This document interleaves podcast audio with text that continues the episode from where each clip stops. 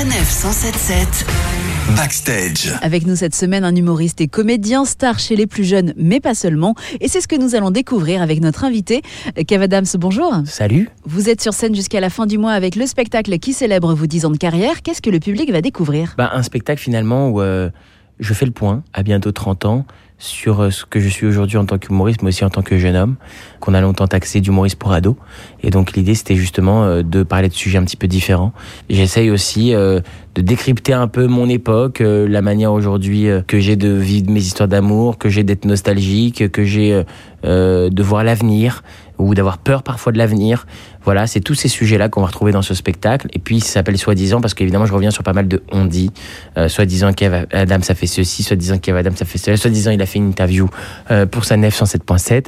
Mais ça, c'est la vérité. Mais les soi-disant sont parfois vrais, ça dépend. Et pour illustrer ces soi-disant, il y a de la danse, du chant, des écrans, des jeux de lumière. C'est du grand spectacle avec une mise en scène quand même assez exceptionnelle. C'est gentil, c'est très gentil. Bah oui, oui. Je suis d'autant plus euh, heureux que j'ai signé moi-même la mise en scène pour ce spectacle. Et donc, euh, euh, j'avais envie de quelque chose effectivement de, de grand, de gros. J'avais envie d'un spectacle avec un grand S où c'est pas juste de la rigolade, mais c'est aussi de la danse, du chant, euh, des moments un peu dingues, et puis de l'improvisation aussi évidemment.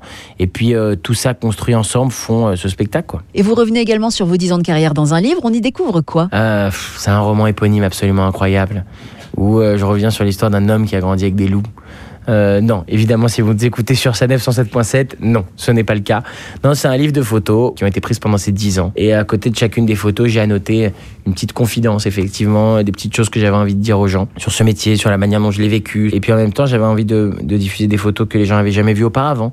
Et puis dans ces photos-là, il y a cette petite magie. Avec son téléphone portable, on peut scanner certaines pages du livre et les photos prennent vie. Donc d'un coup, vous voyez pas simplement une photo d'un moment et vous vivez le moment qui accompagnait cette photo.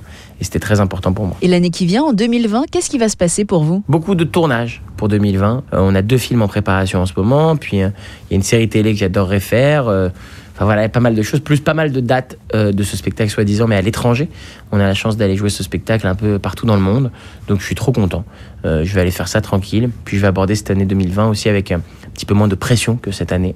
Je vais y aller un petit peu plus cool, quoi, tout simplement. En attendant de vous retrouver dans un de ces projets, votre actualité c'est la scène. Kev Adams, un dernier mot pour nos auditeurs? Bonne route, faites attention. Je sais que c'est pas un message super fun de la part d'un humoriste, mais si ça peut sauver des vies, s'il y a des gens qui m'écoutent, faites attention, soyez prudents, arrêtez-vous souvent, mangez un petit sandwich triangle, prenez-vous un petit café. Moi, je fais ça à peu près huit fois par semaine et jusque-là, ça va, ça se passe bien.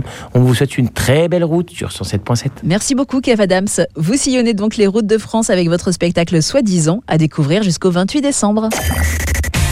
Sanef 177 Backstage.